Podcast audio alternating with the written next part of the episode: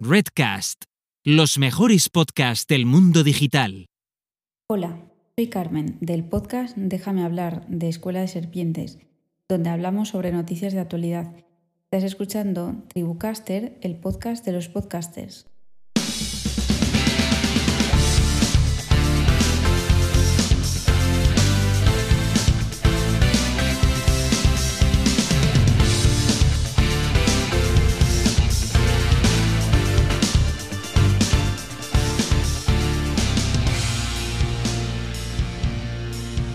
Hola, ¿qué tal? Esto es Tribucasters, el podcast para los podcasters. Yo soy Corti y tengo conmigo al grandísimo Paul Rodríguez Rius. Buenas, Paul. Buenas, ¿qué tal? Pues muy bien por aquí, ya toca, toca hablar de, de, podcasting y encima hoy tenemos invitado especial y vamos a tocar un tema un poquito distinto de lo habitual dentro del mundo podcast, ¿verdad? Eso es, hoy hablamos con Iván Pachi, productor y creador de podcast, asesor y formador de podcast para empresas, locutor de publicidad, etcétera, etcétera, etcétera. Y además, autor del libro Objetivo Podcast. O sea que es un tío eh, que toca varios palos en el mundo del podcasting y tenemos una entrevista súper interesante. Sí, una pasada con muchos aprendizajes y, y, viendo un poquito la figura del productor de podcast, ¿no? que es algo, sí. algo que no hemos tratado así en profundidad. Pero bueno, antes de meternos en, en, faena, vienen muchas cosas. Lo primero es que tenemos que hablar de nuestro patrocinador, que no es ni más ni menos que nuestros amigos de ABAC. A-B-A-Q. Hombre, ABAC.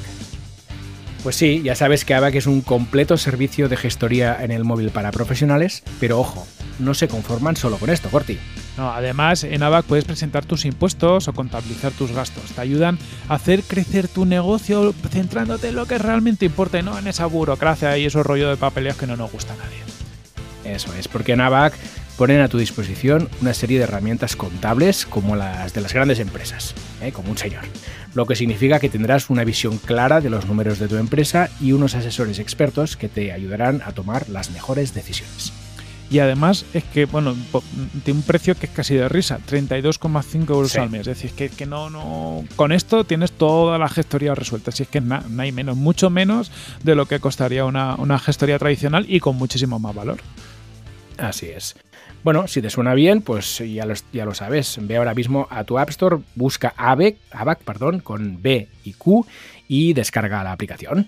Y además con el código Tribucasters, ¿vale? Muy facilito como el nombre del podcast. O sea, aquí no podéis fallar, no me lo escribáis mal, ¿vale? Pues con ese codiguito vais a conseguir probar el servicio gratis, ¿vale? Sin dinerico, money free, 30 días gratis, para que descubráis todo el potencial. Eso es. Tienes toda la información en abac.app. Eso es. Pues eh, ya una vez que hayáis probado ABAC, pasamos para, para adelante y tenemos que dar ¿verdad? feedback de gente que nos dice cosas muy bonitas, Paul. ¿Qué nos han dicho? Eso es. en este caso es la gran Chus Nagarro que nos dijo el otro día una cosa muy bonita, que nos dijo, oye, cuando estáis vosotros dos solos, están súper bien los episodios, así que un besazo, Chus, te queremos mogollón y mil gracias por escucharnos. ¿Cómo se nota que no nos oye con, con buenos oídos? ¿No? Claro, Eso es. Es, es, es, es, complicado, pero nos oyen con buenos oídos y entonces así es mucho más, más agradable. Pero guay, Chus, muchas gracias y, y, bueno, esperemos también que los demás también os gusten cuando nos enrollamos aquí un poquito, Polillo, a hablar de nuestras cosas. Eso es. Luego estamos repasando y teníamos algunos emails aquí antiguos que se nos habían quedado por aquí. Eh, a ver, con tanto lío no nos enteramos de que nos llegan emails. El primero de ellos es de Daniel Primo, de danielprimo.io, que nos comentaba que ha estado dando una vuelta por la web de Tribucasters para dejarnos comentarios y ahora también un mensajito nos dice.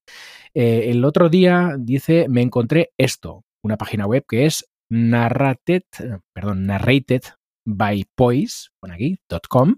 Dejaremos el enlace porque con mi inglés, si no, no vais a encontrar nada.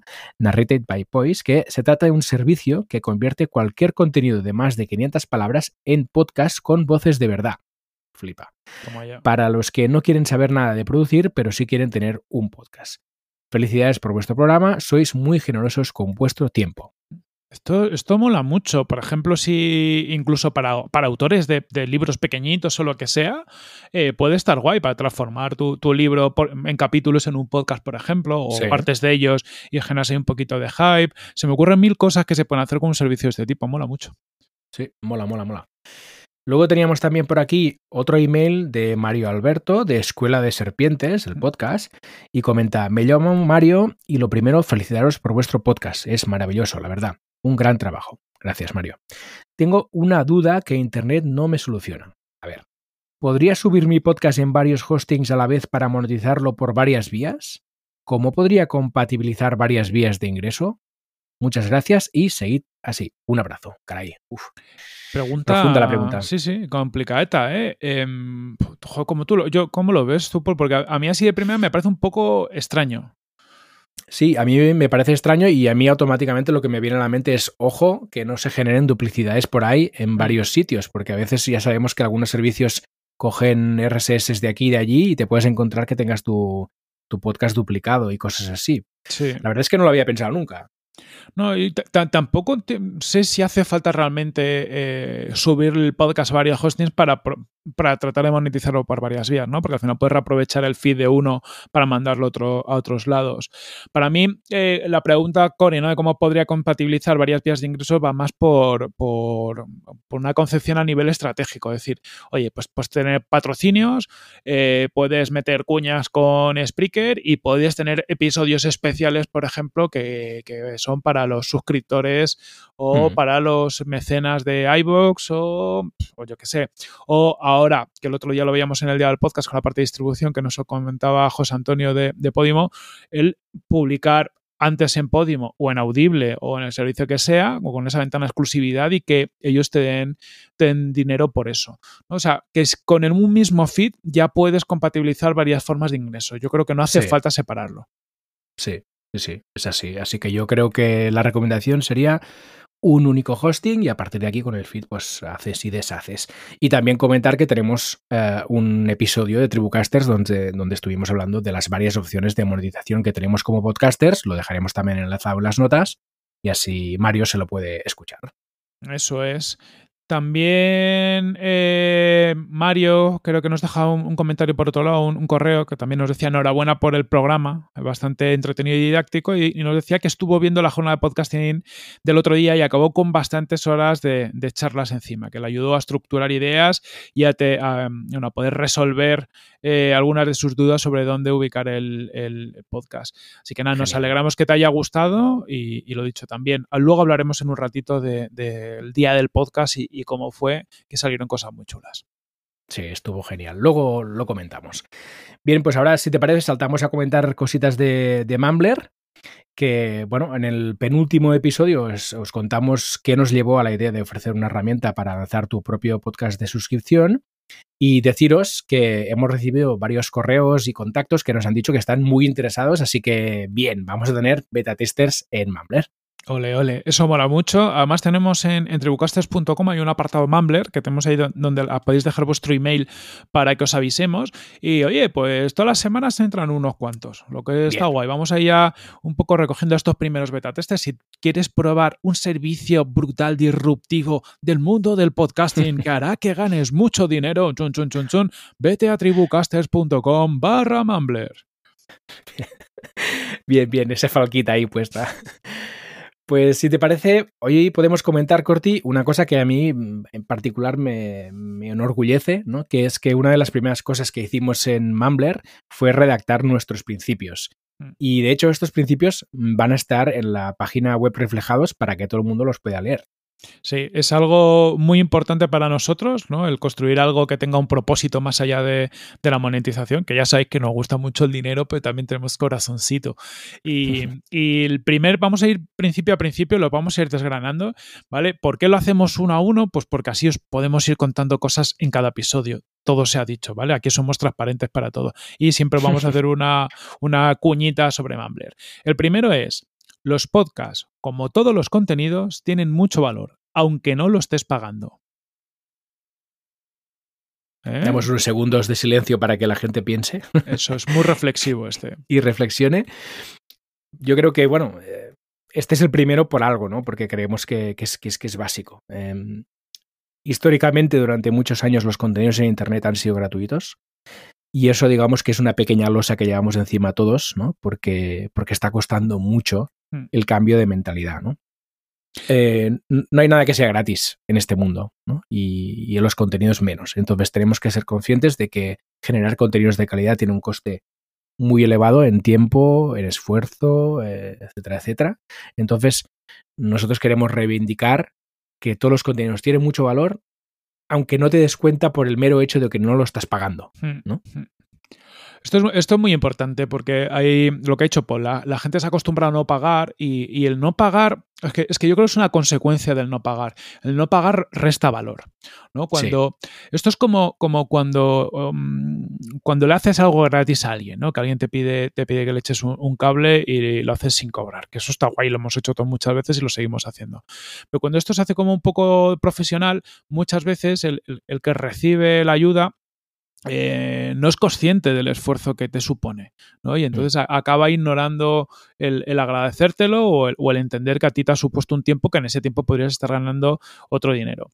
Y esto pasa mucho con los contenidos, ¿no? Y, lo hemos dicho aquí alguna vez, pasa que publicas un podcast, publicas un post, no sé qué, lo consume mucha gente y hay muy poquita que lo comparte, muy poquita que da una, una reacción, ni siquiera hay ese salario emocional necesario. Entonces, mm, creemos que estamos en un cambio también de tendencia donde cada vez va a haber que pagar más por los contenidos porque es la mejor forma de demostrar que son buenos de calidad y que te aportan valor. Eso es.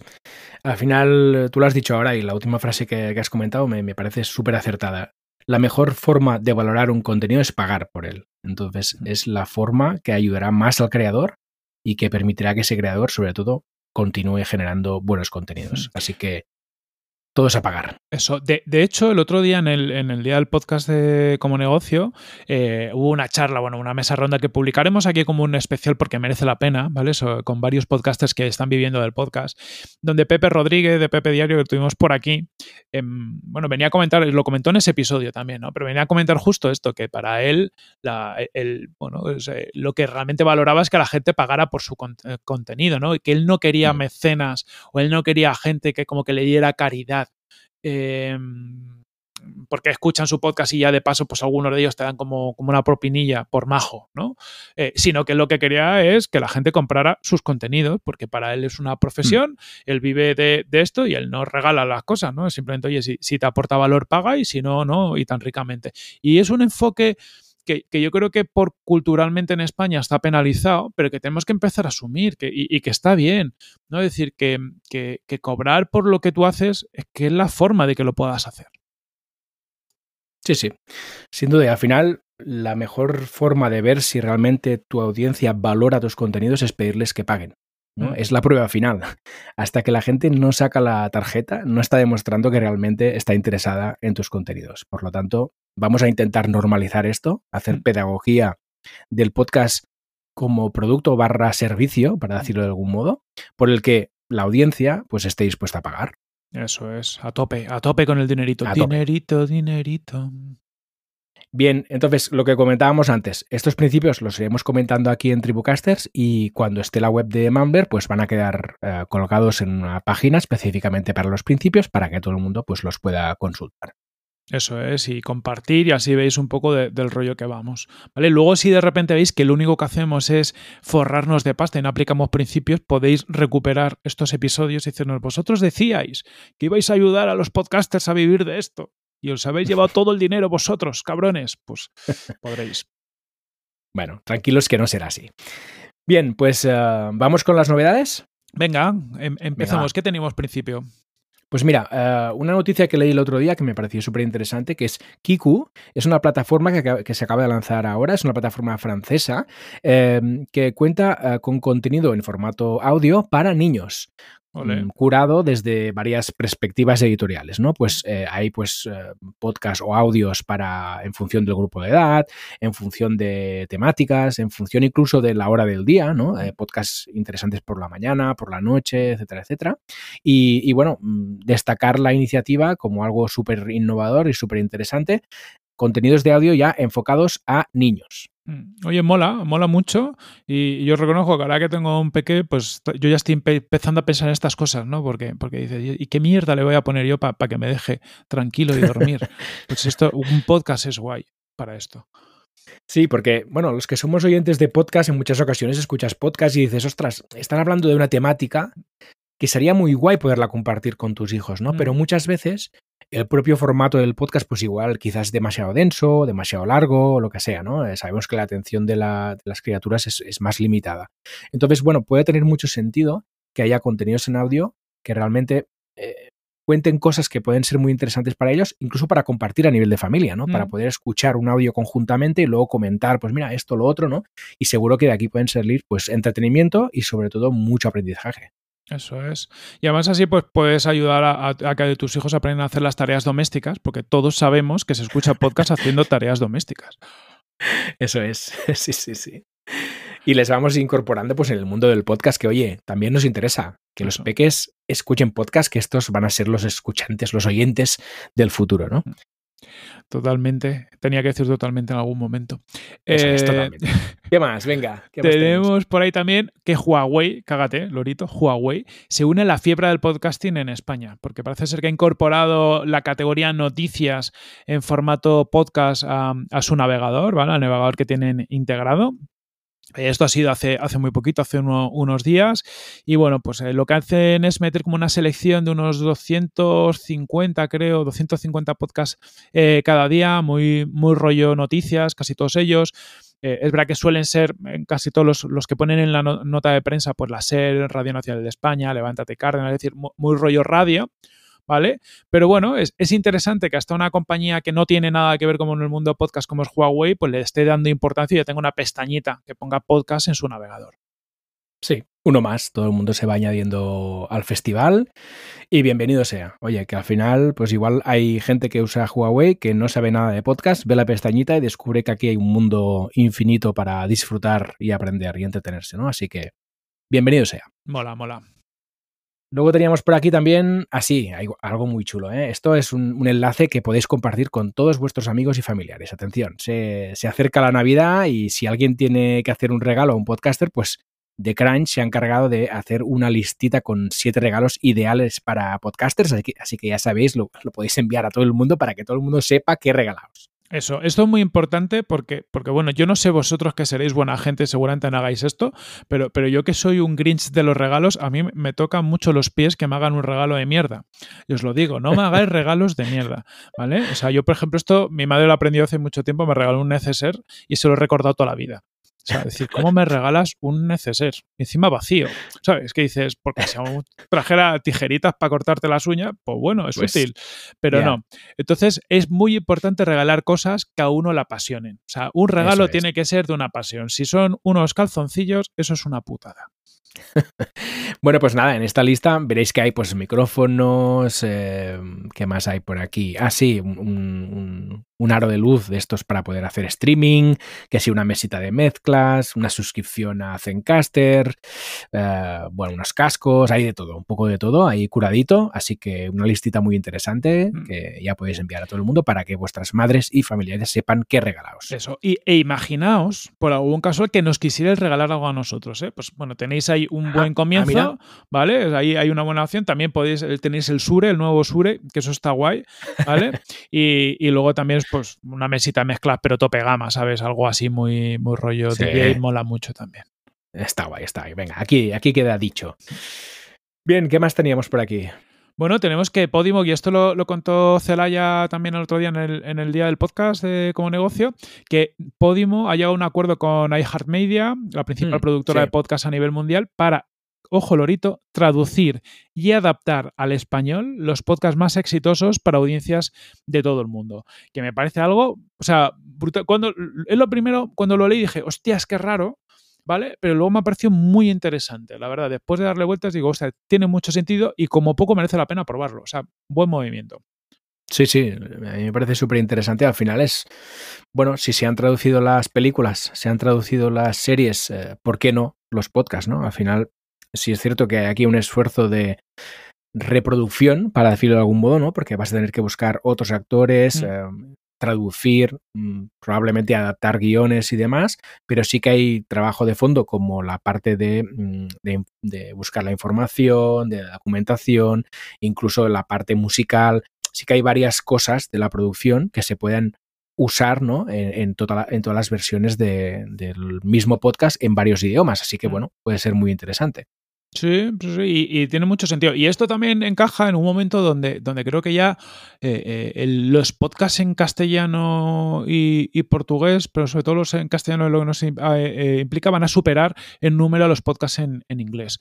Hmm. ¿Vale? O sea, y también el otro día veía una noticia que decía que, en China se va a empezar a, obligar a los chavales a que, a que aprendan español igual que aprenden inglés.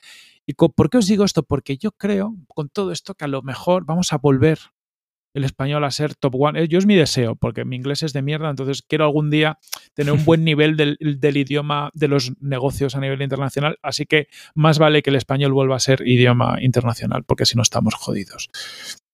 A ver, a ver, a ver. Bien, y luego teníamos también por aquí, así, algo que nos comentó Celestino Martínez, gracias Celestino, que compartió con nosotros un interesante episodio de CDS Radio Show, en el que Espinosa y Aguilar reflexionan sobre qué va a pasar con los podcasts musicales alojados en Evox si el acuerdo con las GAE se rompe. Eh, se trata del episodio 9 de la sexta temporada, por si lo queréis buscar, también lo dejaremos enlazado. Y es un episodio interesante por dos cosas. Uno, porque comentan este tema. Dos, porque es un episodio en el que Espinosa y Aguilar hablan del disco debut de Queen. Así que también para los fans de Queen, súper interesante. Y, dicen por ahí en las redes sociales eh, que Celestino Martínez es como el tercer Beatle de Tribucasters ya. es como el, componente que, que no está, pero siempre está en todos los episodios. Genial. Mira, bueno, eso, eso me da que pensar, que, que, igual tendríamos que buscar formas de que la audiencia pudiera participar más, Corti. Habrá que pensar algo, habrá que pensar algo. Bueno, habrá que pensar. vamos, a, vamos a avanzarlo, vamos a avanzar. Vamos a avanzar. Venga, a ver. Em, Creo que de tema noticias ya tenemos todo repasado, ¿verdad que sí? Sí, sí, sí. vamos a pasar la semana porque ha sido una semana podcastera, pero del copón.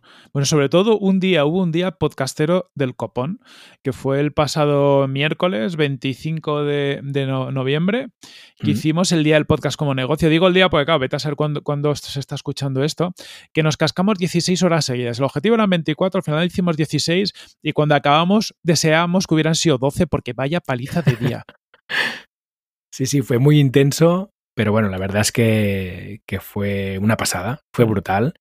La calidad de todas las mesas redondas que, y las ponencias que hubo estuvo súper interesante, así que muy felices, muy felices y gracias a todo el mundo, a los participantes, a los invitados, a los patrocinadores también, claro que sí, a Podimo y Adien que confiaron también en nosotros para poder mm, tirar para adelante el, el evento mm. y la verdad es que estamos muy felices, Sí, estuvo muy guay. Em, tuvimos picos de 150 espectadores concurrentes.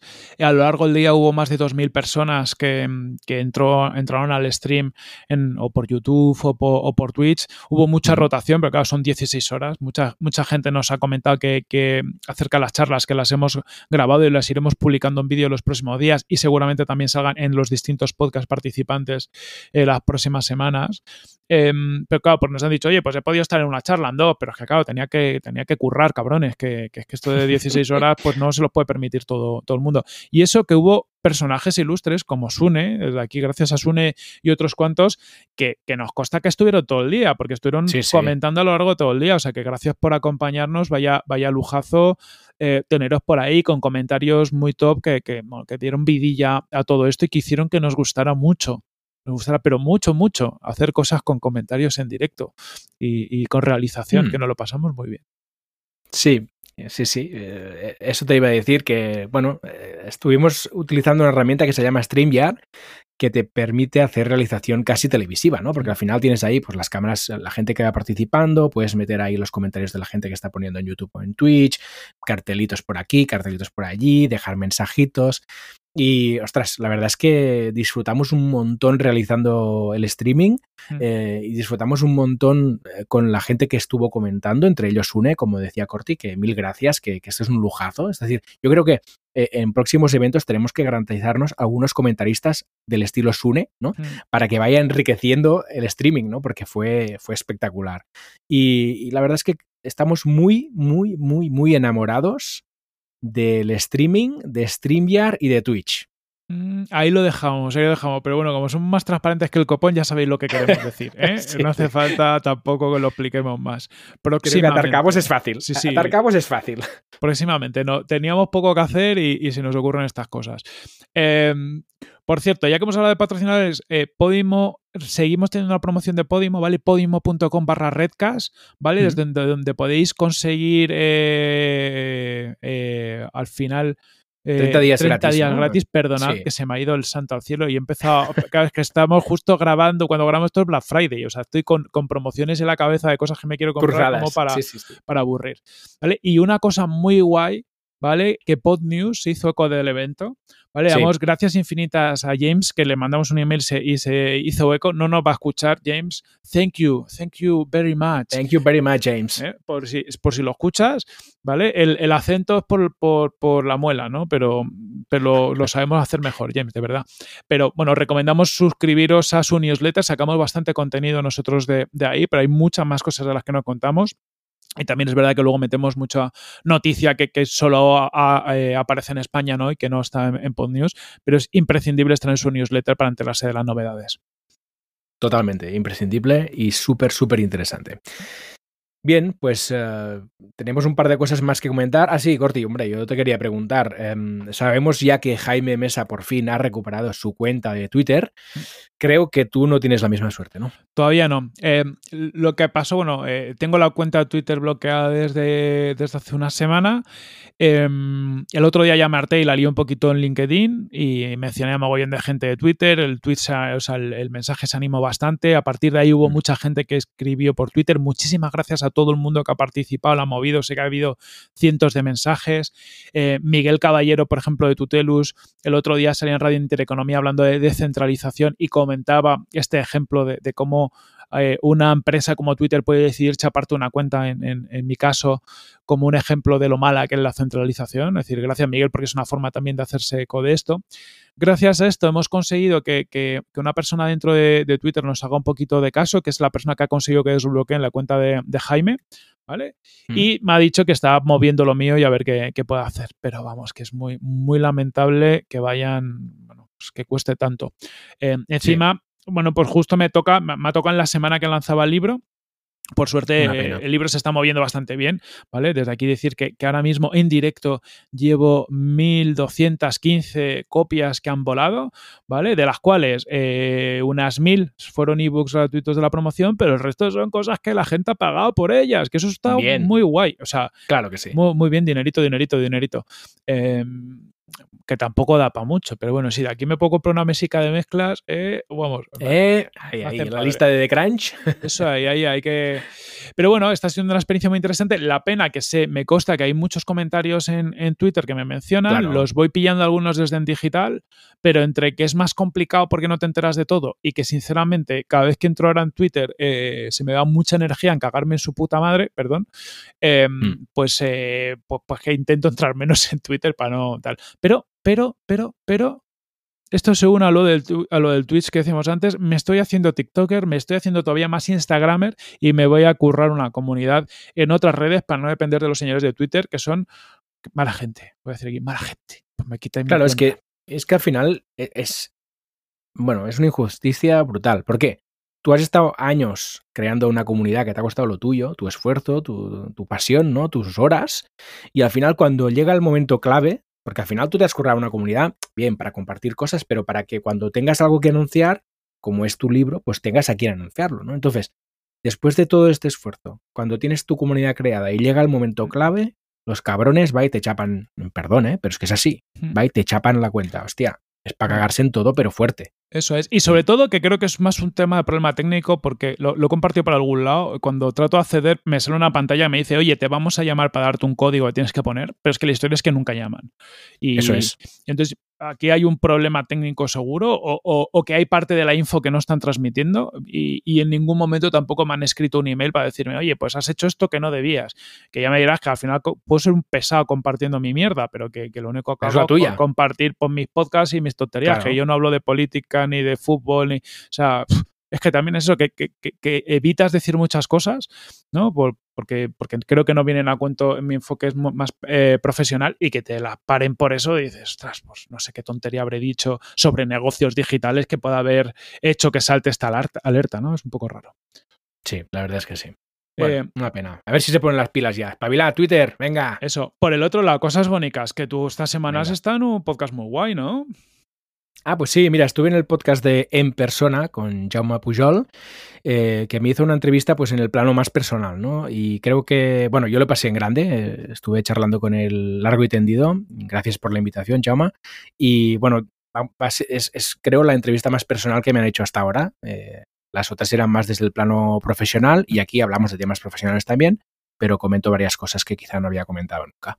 Vale, a escucharlo todo el mundo. Yo lo tengo pendiente de, escucharlo, reconozco. Ha sido una semana crazy, la tengo lo, siguiente. Locura. Pero llevo una semana que casi no me escucho ni a mí mismo. Y mira que hablo mucho, o sea que.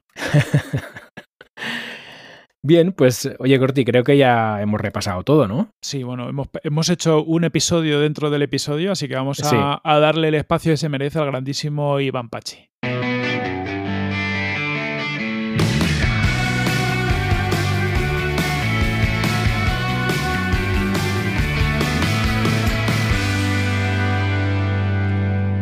Ya estamos aquí con Iván Pachi, realmente Pachi para los amigos lo llamaremos Pachi, que es productor y creador de podcast, asesor y formador eh, de podcasting para empresas, locutor de publicidad, vamos, un, crack. Además tiene un libro, Objetivo Podcast, totalmente recomendable, si no lo habéis leído ya estáis tardando, y podcasters en varios podcasts. Bienvenido Pachi a Tribucasters. Bien hallado, ¿qué tal? ¿Cómo estáis compañeros? Me alegro, me alegro de estar por aquí un ratito con vosotros más nosotros que tenemos muchísimas ganas de hablar contigo de podcasting porque tocas tantos palos que bueno, no sé, no sé, si, no sé si vamos a terminar en una hora, pero bueno, vamos a intentarlo. Eh, para empezar, mm, nos gustaría que nos contaras cómo es tu día a día en tu trabajo. pues es muy gracioso. mi día a día, eh, mi día empieza muy pronto, termina muy tarde. Creo que estas dos son las dos principales características de mi día a día y empieza por la mañana leyendo. Ahora, desde hace poco tiempo, ¿eh? Hasta hace poco lo que hacía era levantarme y ponerme a escuchar uno o dos podcasts. A veces mm, de los que estoy suscrito y había otras veces que directamente decía, venga, pues voy a buscar alguno eh, que pueda llamarme la atención, tal y demás. Pero desde hace un tiempo he pasado a otra actividad que es leer, levantarme y leer por la mañana. Y esto lo cojo de, mi querido amigo Santiago Alonso, que cuando estuvimos de vacaciones hace poco en Málaga, en septiembre juntos, pues él tiene esta de que se levanta por la mañana, a las 7 de la mañana y se pone a leer media horita. Y a mí me viene muy bien para mis trabajos de locución, ¿vale? El hecho de leer y leer en voz alta. Ah, no leo mucho en voz alta porque si no los vecinos, tal y más, pero eh, leer en voz alta, no leer como de manera normal, sino leer en voz alta. Y luego ya, pues el ritmo habitual de si tengo que editar algún podcast, si tengo que contestar correos electrónicos, bueno, mm, eh, buscar clientes también. Ah, trabajo de producción, más, de, más, de, más que de creación, de producción. Vale, joder, la verdad que, bueno, me gusta lo de arrancar el día leyendo, creo que es un, buen aprendizaje. Em, ¿y, ¿Y cuándo y cómo empezaste en el mundo del podcasting? Bueno, yo empecé cuando tenía pues 19, 20 añitos, más o menos un poco antes quizás, a hacer radio, no podcast, radio, ¿vale? Pero por afición, por afición, porque me gustaba crear programas de radio. A mí no era una cosa de que me gustara contar historias, a mí lo que me gustaba era imitar a la gente que estaba en la radio me encantaba. Y entonces sí, sí, sí, y eh, de hecho imitaba a los locutores de publicidad haciendo yo las cuñas que hacían ellos, bueno, para hacer un poco el chorra, la verdad. Pero eh, salió la oportunidad de poder entrar en una radio, eh, ¿cómo decirla?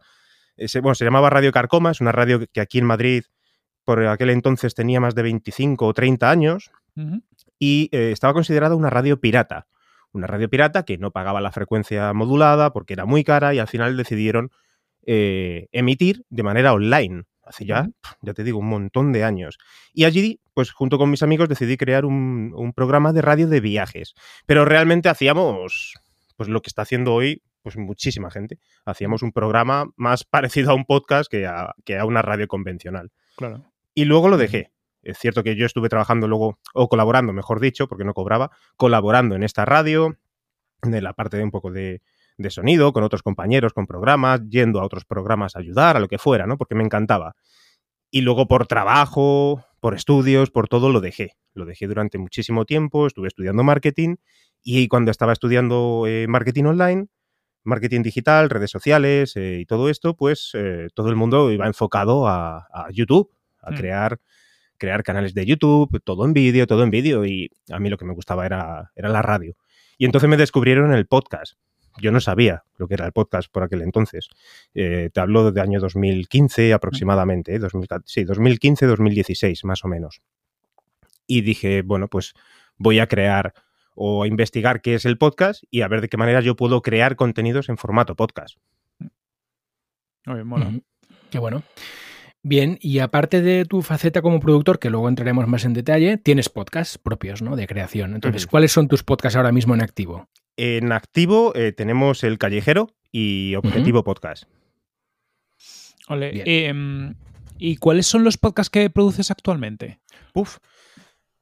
Pues que se. Pues aparte de estos dos que os he dicho, tenemos el Va por Nosotras, que es un proyecto que ahora mismo está parado, pero que es el, el podcast al cual yo le tengo más cariño, más amor, más todo, porque fue el que quise crear con un motivo más de.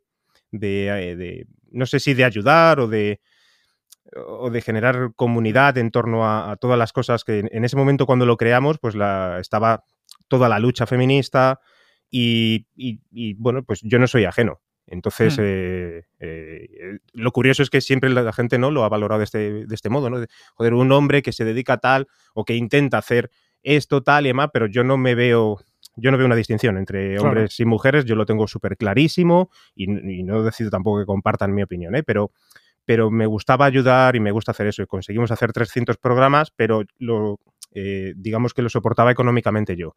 Y, y no podía, ya era, eran unos gastos, eh, tampoco podía pagar a las compañeras. Les dije, bueno, tengo que parar y, y pensar cómo le puedo dar una vuelta para poder conseguir dinero y poder pagaros. ¿eh? Esto ya cuando alcanzamos los 300 programas. Ese está en barbecho por completo, pero es uno de los que eh, produzco y, y quiero volver a retomar en cuanto pueda. Y luego tenemos a, a los compañeros de Blogueando, tenemos a Frecuencia Fitness, que Daniel está en Singapur, que es un profesional de la, de la nutrición y del deporte.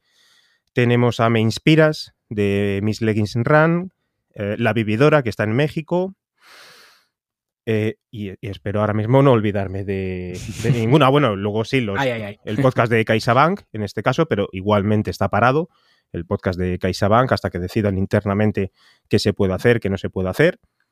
Y algunos otros más que no han sido publicados y espero que se puedan publicar en, en breve. Oye, pues vaya listado. Sí, sí.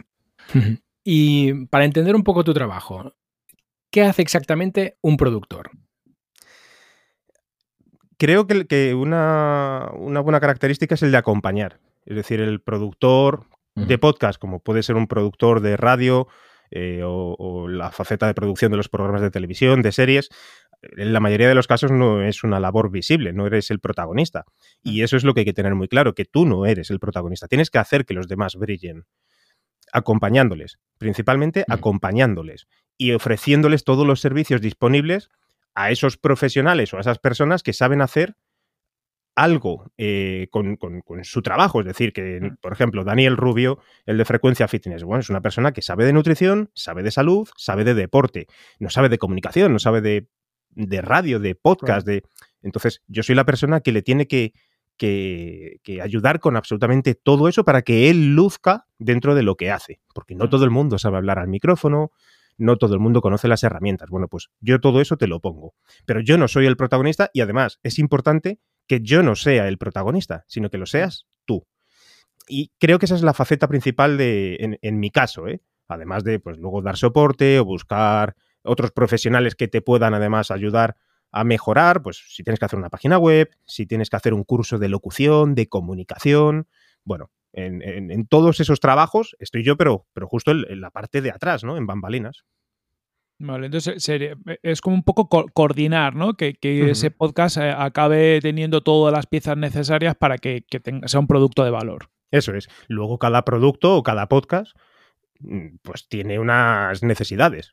¿Vale? Por ejemplo, con los compañeros de blogueando, bueno, a mí no me necesitan para la faceta de publicidad, no me necesitan tampoco para decirles qué es de lo que tienen que hablar o cómo lo tienen que hacer, porque, bueno, pues tenemos a Chus, que es responsable de, marketing de una empresa, y tenemos a Rubén Alonso, que, que, que es un freelance pero que sabe perfectamente cómo se mueve todo el entorno digital.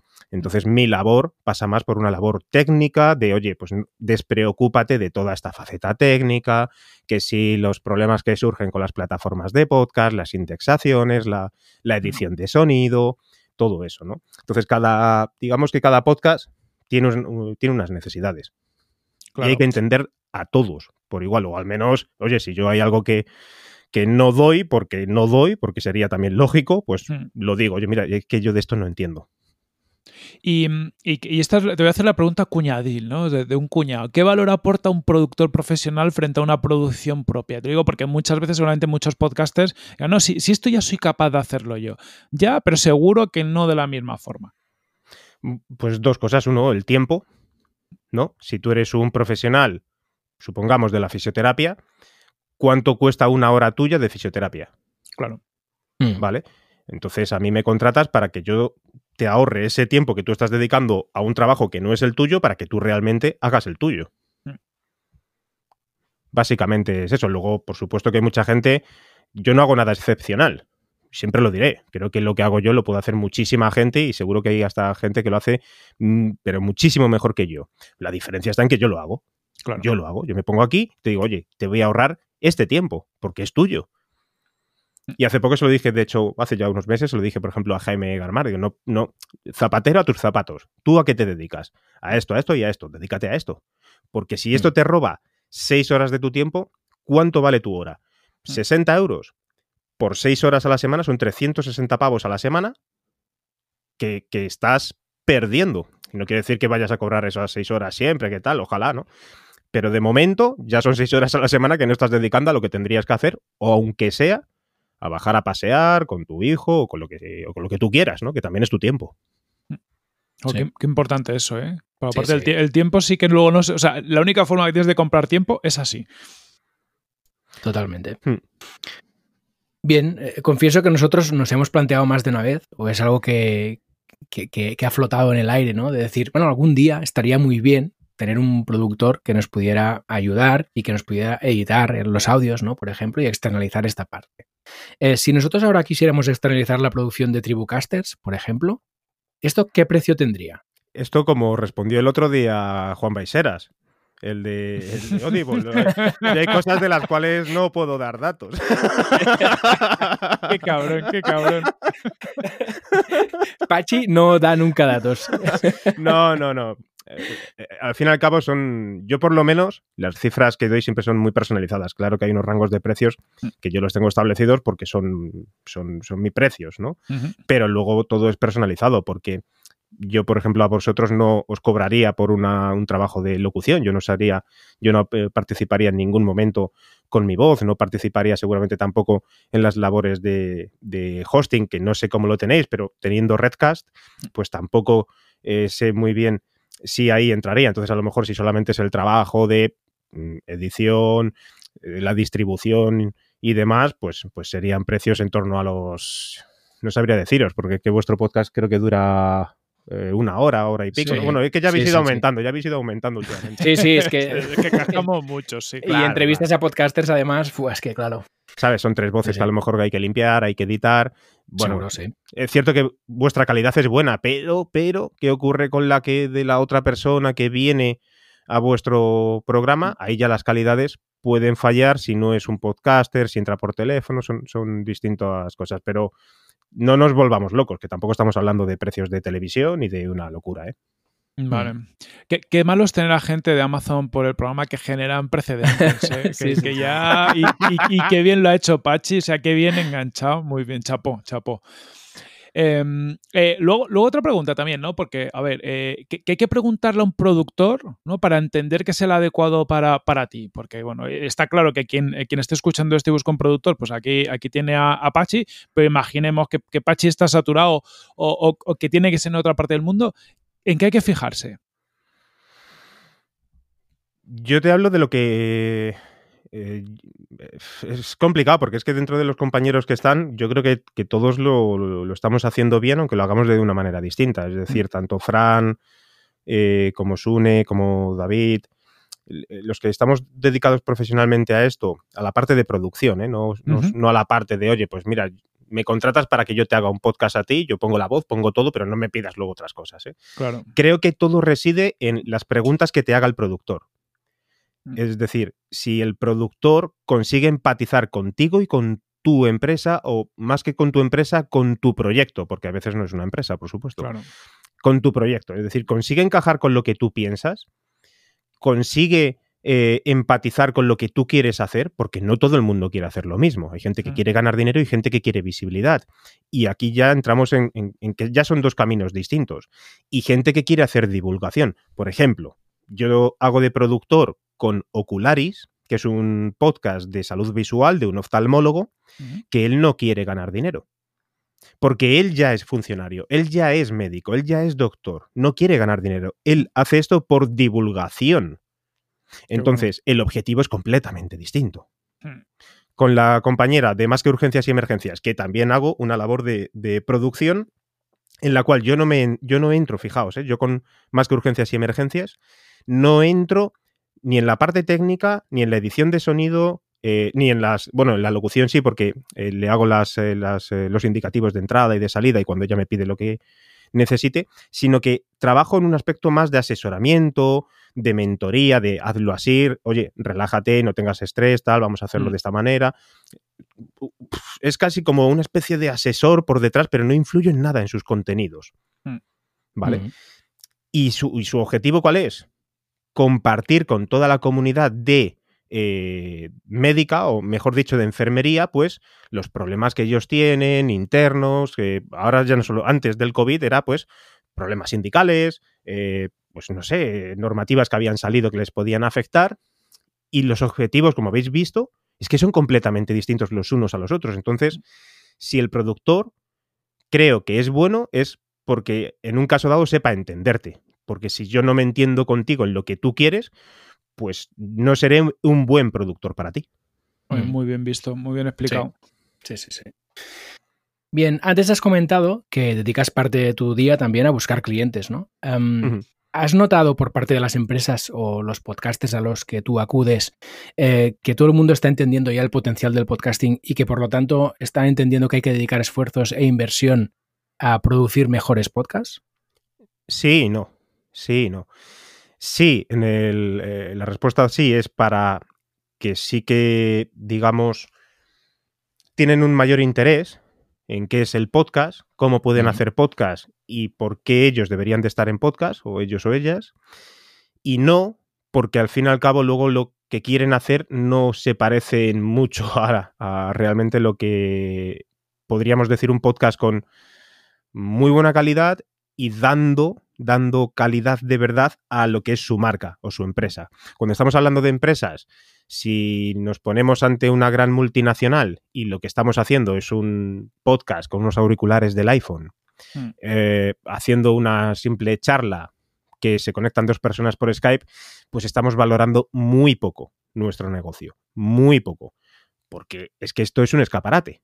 Hmm. Es decir, valoramos tener una página web maravillosa valoramos tener eh, unos perfiles de redes sociales con unos community manager del copón. Y cuando vamos a hacer podcast, nos conectamos tú y yo por Skype, grabamos lo que haya que grabar y directamente lo subimos. Hombre, pues no, porque esto también es parte del negocio.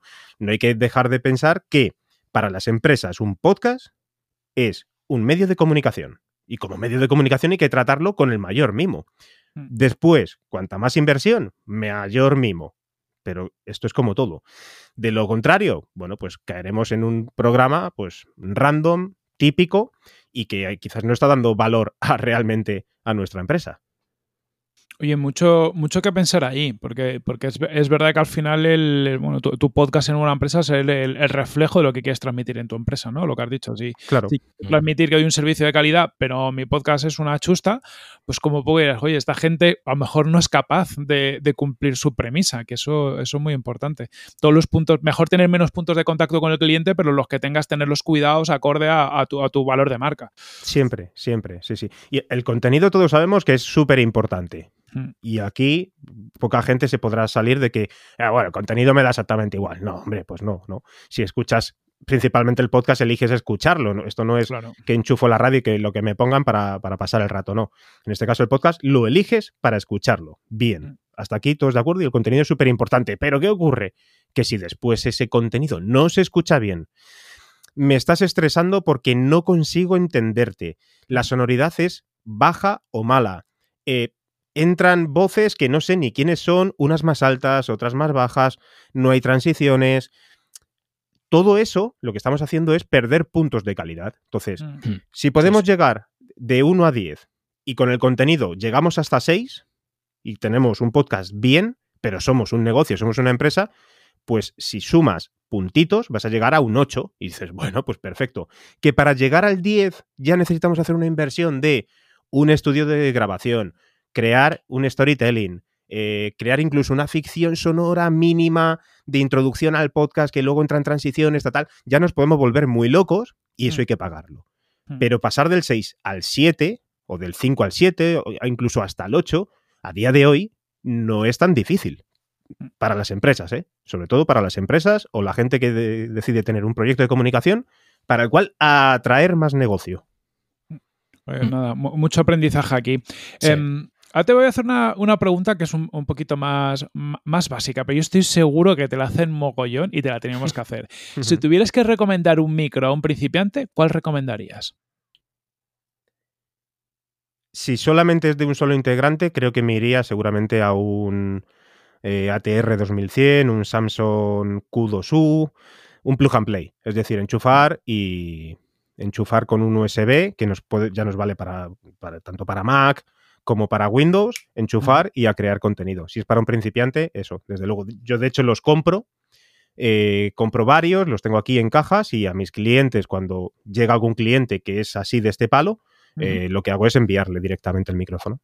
Ah, para, que no se tenga que perder él en, en qué compro, qué tal y demás. Una de dos. O yo le digo, compra este, o directamente, oye, no te preocupes, que te mando este micrófono. Porque cumple con varias reglas que no son de una calidad extrema, pero sí te puede atenuar muchos problemas de grabaciones que a día de hoy conocemos, como puede ser la reverberación, la gente está en sus casas, se pone al lado de una ventana, tiene techos altos, no se pone en medio del salón, entonces esa pequeña esa reverberación te la atenúa un poquito. ¿Te tienes que acercar más al micrófono? Sí, pero eh, eh, no va a ser de tanta calidad el, en este caso el, la voz. Vale, perfecto. Pero vamos a conseguir un sonido que sea acorde, que podamos limpiar bien, que tenga buena sonoridad. Sí, bueno, pues nos vale. Muy bueno. ¿Cómo se nota aquí el conocimiento? Y aparte del micrófono, ¿qué otro equipamiento consideras crítico para producir un podcast de calidad? Cuando, cuando la persona va a hacerse eh, todo su trabajo, es decir, también va a pasar por la parte de edición y todo esto, unos auriculares profesionales que no vamos a, a, gastar más de 40, 50 euros, por decir más o menos una, una cifra de algunos auriculares que están bastante bien. Y, por supuesto, luego dependiendo también del tipo de trabajo que vayamos a hacer. Si vas a hacer un, contenido más eh, narrativo, en el cual tú vas a contar mis historias, incluso audiolibros y demás, alguna interfaz de, audio mejor que un plug and play directo al micrófono y también algún micrófono un poquito mejor de estos que os he dicho anteriormente, casi seguro, pero auriculares, interfaz de audio y un micrófono un poquito chulo. El resto de cosas, para la gente que está empezando, creo que lo más importante es saber identificar qué es lo que vas a hacer porque no todo vale para todo el mundo. Mm. Entonces, eh, mínimo gasto, máximo rendimiento, ¿vale? Mínimo gasto, máximo rendimiento. Dentro de eso nos podemos ir a que tú quieres un máximo rendimiento para una cosa muy potente y hay que gastarse 3.000 pavos. Pero ese va a ser el mínimo que vamos a poder obtener para conseguir el máximo rendimiento. Si tú lo que quieres es hablarme de tu, vuelvo al símil, ¿no? De la clínica fisioterapia, de los masajes, de los ejercicios musculares, tal y demás, bueno, pues entonces nos vamos a 200, 300 euros y le vamos a sacar el máximo rendimiento a esos 200 o 300 euros. Vale. Oye, ya, que tenemos aquí, lo, tenemos que preguntar. Eh, esos auriculares que tú puedas recomendar, esos 40, 50 euros que sean suficientes y esa interfaz de audio, pues suficiente, ¿no? Para, para un podcaster inicial, ¿cuál les recomendarías? Porque es verdad que cuando te pones a buscar hay mil opciones con mil reviews y, es complicado saber cuál es eh, el adecuado. Eh, la Focusrite funciona genial. La Focusrite que de la 2 y 2, la 2 y 4, estos mm. que son eh, unas pequeñas cajitas eh, rojas, de color rojo, sí. la calidad y los previos que tienen son, son maravillosos. Es decir, funciona muy bien, funciona muy bien. Eh, y luego con los auriculares, es que la verdad que, hay una cantidad brutal de ellos, pero yo trabajo con unos AKG, que espera que me los quite. K92, unos AKG K92, y luego tengo otros AKG, y que, no me acuerdo ahora del modelo, un poco superiores, y la verdad que encantado, encantado, encantado. Encantado con ellos. Además son baratitos, AKG es una, marca relación calidad-precio muy buena. Sí, sí. Sí, creo que es eso, buscar mucho la relación calidad-precio, porque luego ya sabemos que tanto los podcasts como la radio, al fin y al cabo, cuando le pasas los sistemas de compresión, cuando además lo subes a las plataformas y luego lo sumamos a cómo la gente los escucha con unos auriculares de botón, mm. con ruido de fondo y demás, pues hombre, la calidad tiene que ser siempre la mayor posible, buscando la, eh, excelencia, pero luego también, pues tampoco nos debemos de volver locos, ¿eh? principalmente cuando no somos una gran productora, no somos un podium podcast, no somos un Audible, que sí o sí tienen que gastarse millones o miles y miles, miles de euros en, poner su sello de excelencia, mm. porque son quienes son, pero cuando nos vamos, como os digo, pues a, un, a, una pyme, a un profesional, hay que dar la máxima excelencia, pero hay que dejar claro que no se van a poder gastar todo ese dinero. Claro. ¿y cuáles son los principales fallos que, oyes ¿no? en los podcasters amateur eh, cuando producen sus podcasts? Que, que, yo escucho de cuando les escucho a ellos. Sí, lo típico, porque seguro tú cuando escuchas podcast, o incluso cuando escuchas Tribucastes, escucharás fallos que, seguramente nosotros como podcaster no, escuchamos, ¿no? Pero dices, oye, pues em, fíjate el ruido que entra aquí o los niveles. ¿Cuáles son los principales errores que cometemos los podcasters cuando hacemos una producción? Como, como en la mayoría de los casos, como no conozco cuáles son las, eh, las características de las personas que están al otro lado, eh, tanto hablando, no sé si tienen técnico de sonido, si no, cómo lo hacen, el tiempo a qué se dedican.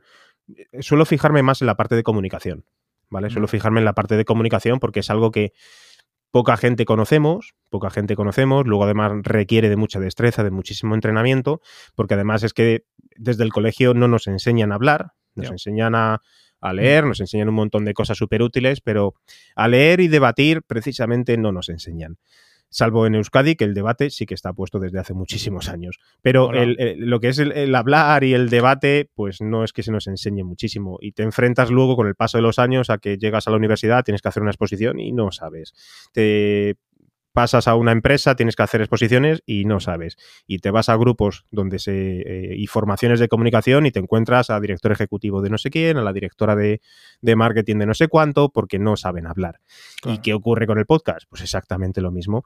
Que la gente, claro que sabemos hablar, pero no sabemos comunicar. Nos echamos a, frente atrás, tenemos la voz retraída, eh, no.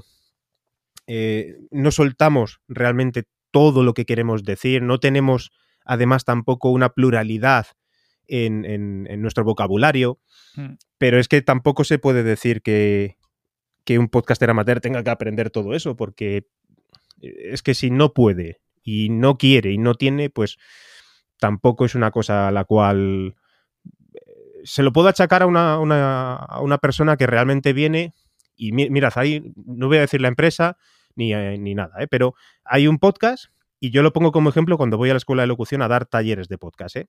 Hay una empresa que eh, habla en relación a finanzas, contabilidad, todo esto. Potente. Y la comunicación es malísima y el sonido es malísimo. Malísimo. Ambas cosas. Y siempre la pongo como ejemplo de lo que no se debe hacer. Pero incluso aunque lo vayas a hacer para hablar con tus colegas, es que es todo, todo, todo es muy malo. Y no hay nadie todavía, de todas las personas que he dado formación, que me hayan dicho, bueno, te has pasado, ¿no? Pues tampoco está tan mal. No, no, no. Todo el mundo se echa las manos a, las orejas para tapárselas, en serio. Y creo que esto es muy importante, la comunicación. Qué bueno. Estamos de acuerdo. Bien, y ahora te queríamos preguntar por algunos consejos que puedas dar a los podcasters para dejar el audio niquelado. ¡Wow! Creo que una buena grabación. Deben de. Si les, apetece hacerlo, ¿eh? porque repito, que es que todos los compañeros.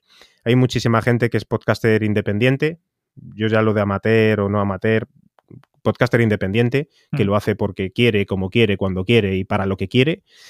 Eh, creo que lo mejor es, cuanto mejor grabado esté el audio, después mejor van a poder trabajar sobre él.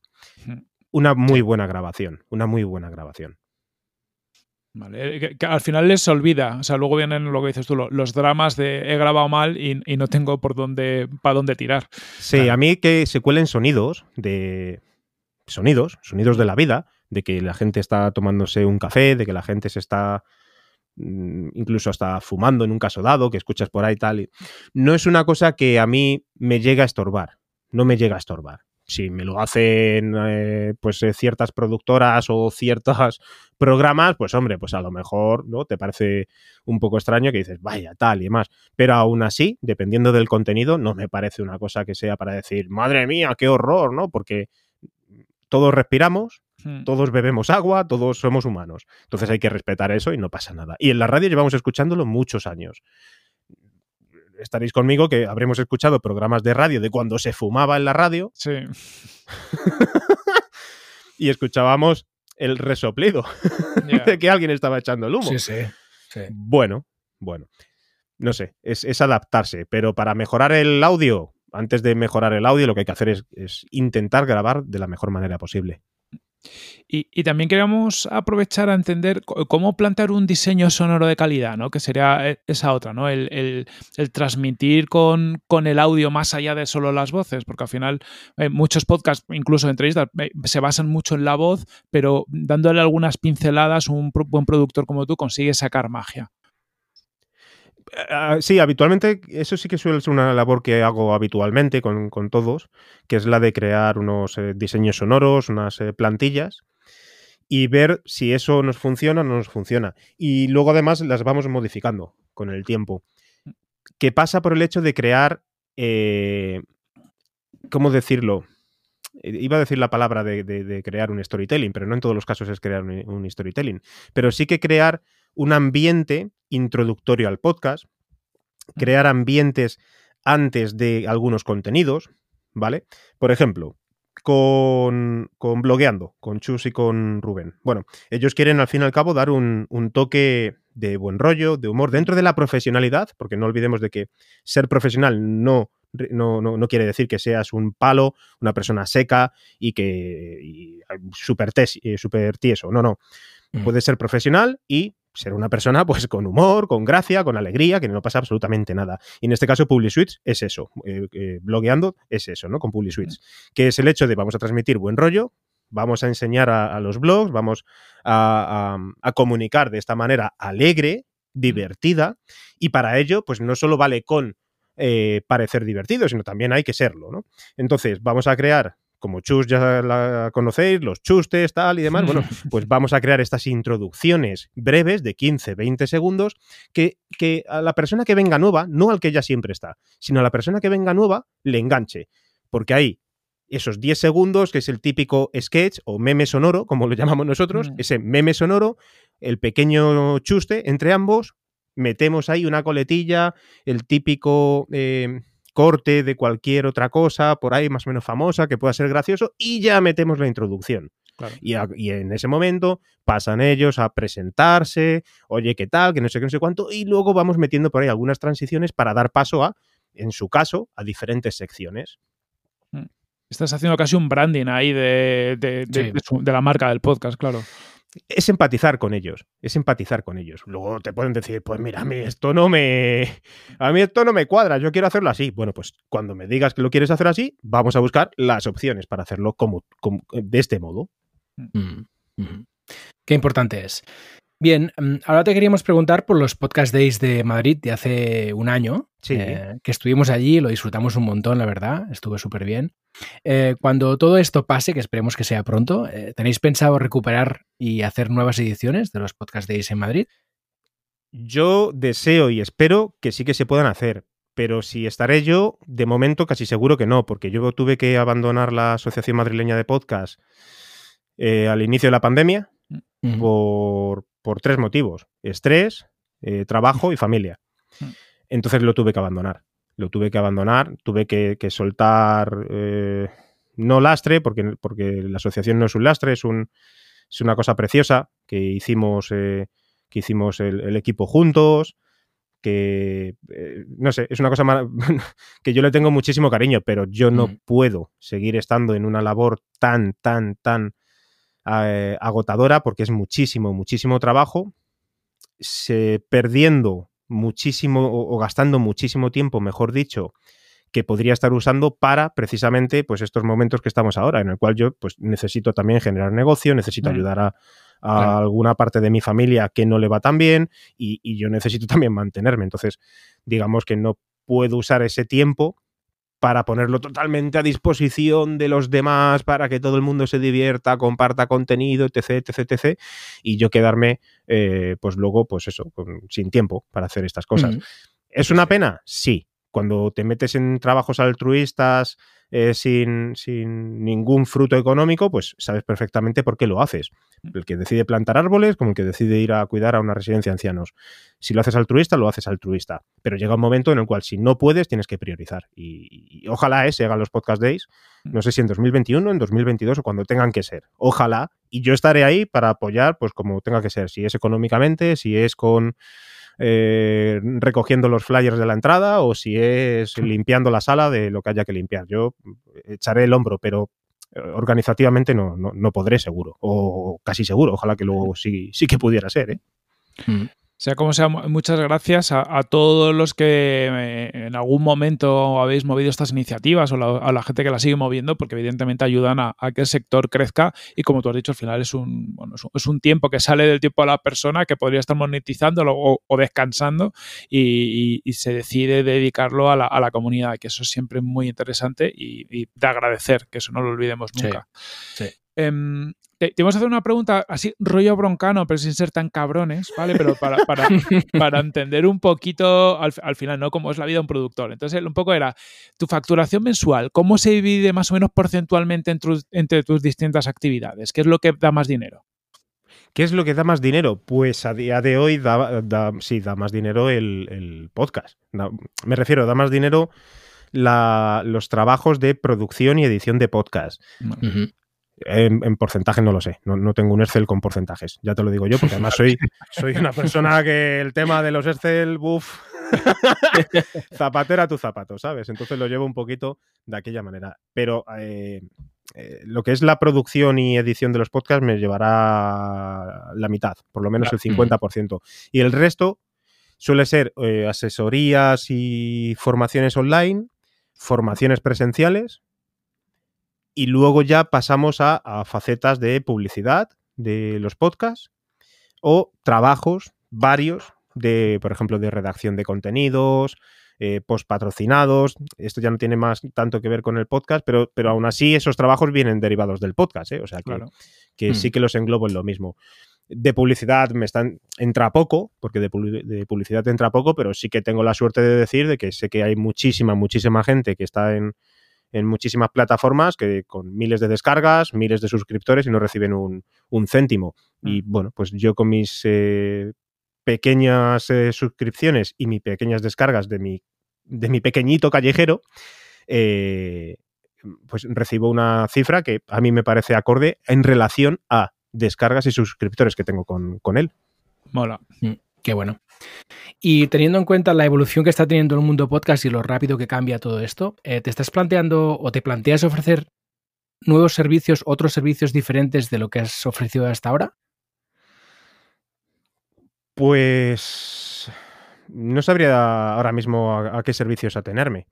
Dentro de lo que cabe, yo ya tengo abierto varias, digamos que varios medios para, para, contratarme, como puede ser la locución normal y corriente de, por ejemplo, vídeos corporativos eh, o para poner la voz a tu podcast, como puede ser también la, eh, esta parte de formación, de asesoría, de cursos.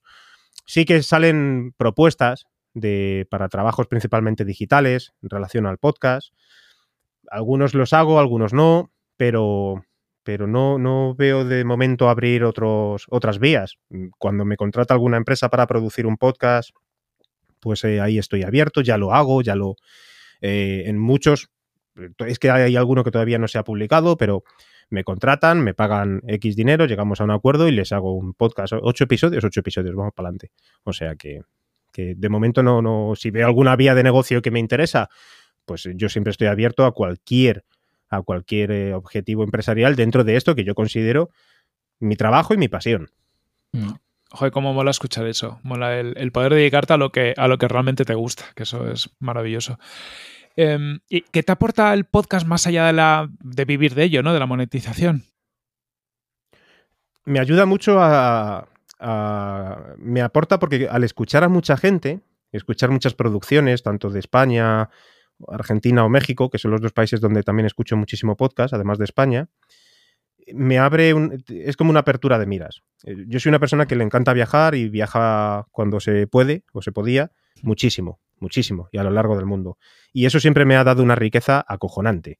El, no sé, el juntarme con otras personas de otros países y sin nada que hacer, sentarte en cualquier terraza y, o cualquier cafetería y echar un café con, paisanos ¿no? de, la zona. Y en este caso el podcast para mí es, es muy similar. Es sentarme a escuchar una conversación o escuchar un tema de una persona que pueda estar en Barcelona, en Bilbao, en Cádiz o en Buenos Aires.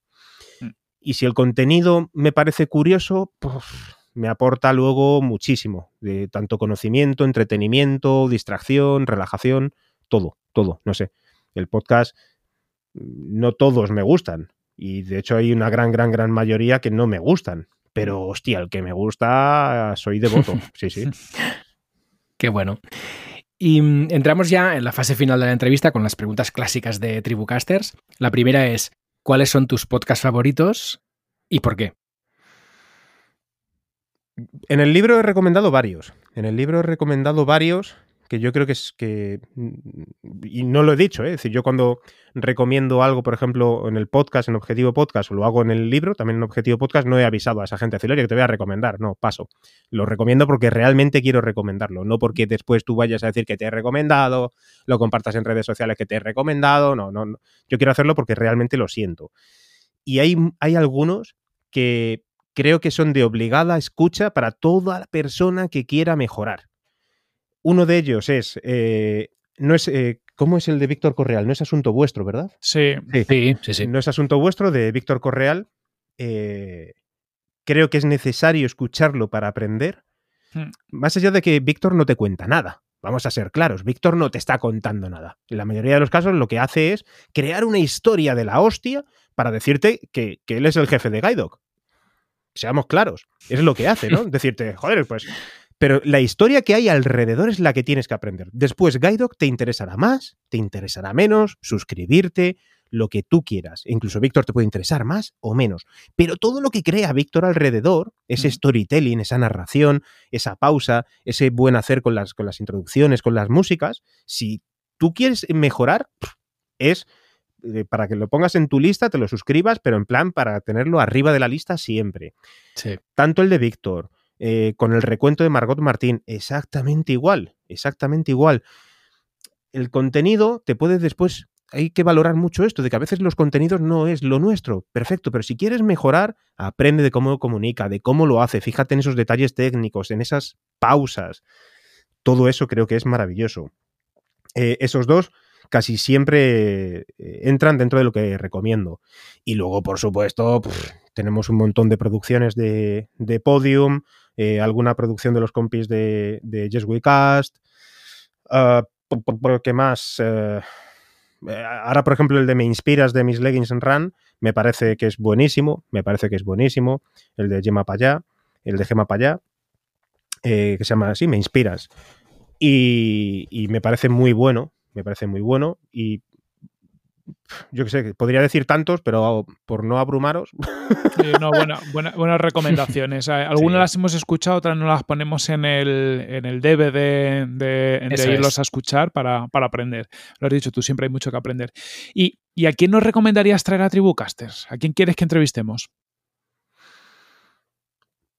pues exactamente igual, estamos ahí en una dicotomía, porque es que hay muchísima gente, yo ya escuchando a toda la gente que os han recomendado, que son muchos. Eh, pues mira, creo que yo ah, pues voy a tirar un poquito hacia, hacia lo mío, ¿no? Que es el aspecto de los mm, obreros del podcasting, ¿vale? No de las grandes megaestrellas de, pues, eh, pues el otro día, por ejemplo, con, con Juan Baiseras, un director de la hostia, eh, que te recomiendo además a Tony Garrido, pues eh, hace mm. también unas pocas semanas os recomendaron a, otra gente súper top, súper top. Y, yo quiero dar mucho valor a los que estamos en plan obrero, en plan ahí dando el callo y haciendo lo que podemos para sacar un trabajo, ¿no? Y me gustaría que, entrevistarais en este caso a Sergio F. Núñez. Mm. Creo que va a ser un, descubrimiento para, vosotros. Y, después también a, a Gema Payá, como os decía antes de Me Inspiras, porque no está ligada a las comunidades de podcast que conocemos habitualmente, ya está pues en, sus rollos de deporte, de eh, ya es eh, periodista, y, pero lo que hace me parece muy bueno. Y eh, hablamos de que Gema tiene un podcast, si no recuerdo mal, desde 2016. Ostras, ya tiene... Vale, pero como pasa como muchísima gente, que como no se rodea por las comunidades a las cuales estamos eh, habitualmente conocidos, me da igual, Twitter, ¿eh? Twitter, Instagram, Telegram, lo que sea.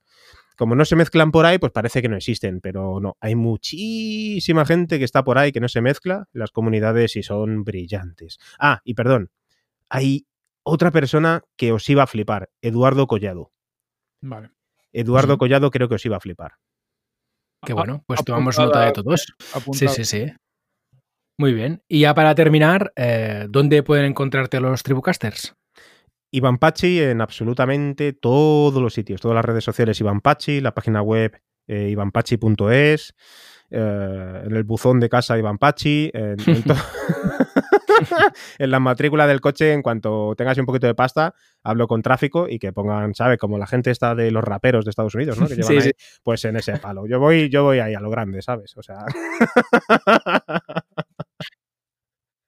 Oye, y ya para acabar del todo, ¿dónde se puede comprar tu libro? O sea, haz un mini pitch de tu libro y, dónde se puede comprar para, quien quiera aprender más sobre podcasting.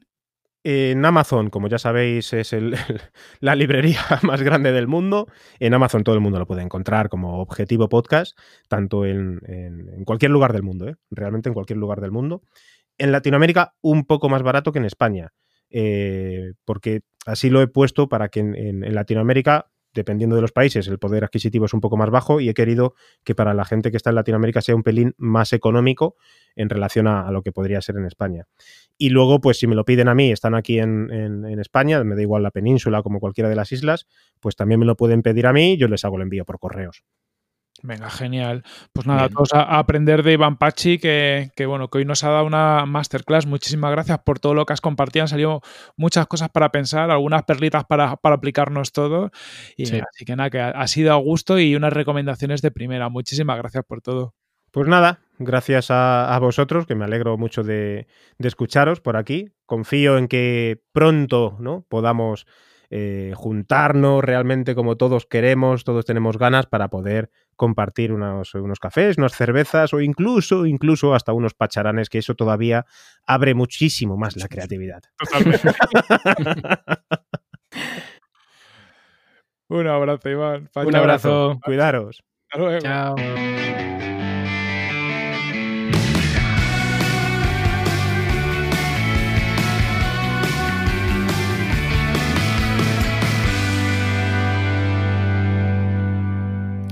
Bien, pues hasta aquí la entrevista con Iván Pachi, que nos ha dado una visión súper interesante que es la del productor, Corti. Sí, totalmente, porque es que al, final em, hablamos mucho de, bueno, el podcast son producciones, pero yo creo que no tenemos al menos yo personalmente no tenía ni idea al final realmente de la labor de, producción, ¿no? ¿Qué, ¿Qué, significa? Yo reconozco que toda mi vida cuando he visto el productor de la tele, o sea, cuando me ponía producido por fulano, yo siempre pensaba, es el que pone la pasta. Pero claro, no, hace, hace muchas cosas y son muchas cosas importantes para que conseguir la calidad que buscas en un podcast. Sí. De hecho, bueno, al final es, lo habitual cuando un contenido como es el podcast mm, viene del mundo amateur o independiente, se va mm, eh, creando una profesión, ¿no? O algo más profesional, se genera una industria. Entonces, cuando aparece una industria, eh, se van especializando como diferentes perfiles dentro de esta industria que puedan hacer diferentes trabajos. Yo creo que estamos en el momento de que aparezca la figura del productor como una figura que tiene que ser muy relevante cuando la industria del podcast está creciendo tanto y empieza a haber dinero, ¿no? Porque al final tú como empresa que quieres producir un podcast o incluso como podcaster que quieres liberar tiempo, ¿no? Que es lo que comentaba Apache, pues es súper interesante que pueda haber una persona que te dé soporte, que te guíe y que encima te pueda ahorrar el tiempo de la edición, por ejemplo, ¿no? Del podcast, que siempre es algo que te puede quitar mucho tiempo. Sí, aparte es que hay muchas piezas en, todo esto. Yo creo que cuando, claro, los que somos muy de crear proyectos y tal, em, a lo mejor no, nos queremos dar cuenta porque nos gusta eh, el proceso, ¿no? Nos gusta enterarnos de cómo funcionan las cosas, pero son muchas piezas que en el fondo, si no te vas a dedicar a esto, no te aportan valor. ¿no? Es decir, mm. oye, pues em, saber cuál es el, mejor equipo que puedes tener para tu presupuesto y tu necesidad, pues, joder, pues tampoco hace falta que te dediques un mes a buscar todas las opciones y probar y tal, cuando no te vas a dedicar a, a ello el tema del alojamiento, ¿no? que a veces nos ponemos muy frikis con alojamiento y distribución de podcast. Cuando te mola el mundillo está guay, hay opciones y ves pros, contras y demás, pero para alguien que lo que quiere hacer es un podcast para dar visibilidad a su empresa o para vender un producto o para comunicar algo que quiere comunicar, realmente eh, es irrelevante el, mm. que, sea mejor usar no sé qué que Anchor o, lo que sea. De bueno, e, es muy importante contar con alguien que te pueda al final, en, realmente sale, yo creo que sale, estas cosas salen baratas en el sentido de de que una hora de un productor va, a generar mucho más valor que 10 horas tuyas si no tiene ni idea del, mundillo. Entonces, salvo que quieras aprender, que ese es el, ¿no? Cuando, muchas veces cuando, cuando entras como, como independiente o como amateur, pues a lo mejor lo que quieres es un aprendizaje, entender el mundillo y, lo tienes como medio hobby, medio, medio algo más, pues en ese sentido tienes, eh, está guay hacerlo por tu, por tu cuenta pero en los casos en los que tu tiempo sea valioso, que realmente no quieras meterte en el mundillo, es que, vamos, no tiene sentido no externalizarlo. Sí, sí, totalmente de acuerdo. Al final, donde no aportes valor, es mucho mejor externalizar. Y además, que una persona que está especializada en este trabajo, pues lo va a hacer mejor que tú, ¿no? A no ser que seas Víctor Correal, que es un crack, pero si contratas a un productor que te ayude, pues seguramente hará un, trabajo mucho mejor que el tuyo y además tú vas a poder focalizarte, ¿no? Que es lo que a veces nos pasa a todos, que estamos pensando en tantas cosas al mismo tiempo que al final no nos podemos focalizar en lo que es realmente importante, que es aquel punto de la producción en que tú aportas valor. Entonces, bueno, liberarte de las cosas en las que no aportas valor te permite ganar tiempo para dedicarte, por ejemplo, a los contenidos que sí mm. son realmente lo tuyo como podcast. Mm. También, pero fíjate el caso de Víctor Correal, ¿no? Que, es que es, vamos, de lo más crack y, lo hemos hablado aquí y lo hemos tenido por el podcast también. Pero claro, es que él es productor de documentales, que es, es una, persona que tiene una productora, que, viene del mundo de la radio, que, hace documentales, que tiene una plataforma de documentales. Y dices, claro, es que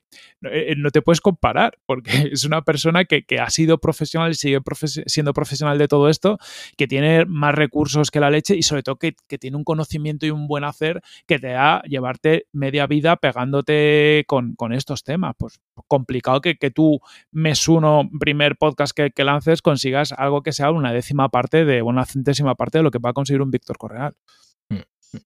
Sí, y yo creo que eh, nuestra función o la función de todos los que estamos en el mundo del podcast, ¿no? Es ir haciendo pedagogía de la industria del podcast, ¿no? y creo que será importante también poner de manifiesto estos nuevos perfiles profesionales que van apareciendo en el mundo del podcast y que creo que, hay una labor aquí de que, la, de que todos las tengamos en mente, ¿no? Porque al final es lo que decíamos antes, em, te pones a hacer un podcast y no entiendes que dentro de este proceso de creación de un podcast hay muchas partes distintas que pueden atacar diferentes perfiles mm. profesionales y que además lo pueden hacer mejor que tú. Entonces, eh, ostras, hay que hacer mucha pedagogía, sobre todo para que, por ejemplo, empresas ¿no? entiendan el valor de producir un podcast y cuáles son los profesionales que pueden ayudarte a hacerlo una realidad. Además, que, no debería ser difícil de entender en el sentido que, ya pasa que muchas empresas, por ejemplo, externalizan su generación de contenidos, ¿no? Que dicen, oye, yo me dedico a, vender, yo qué sé, tazas.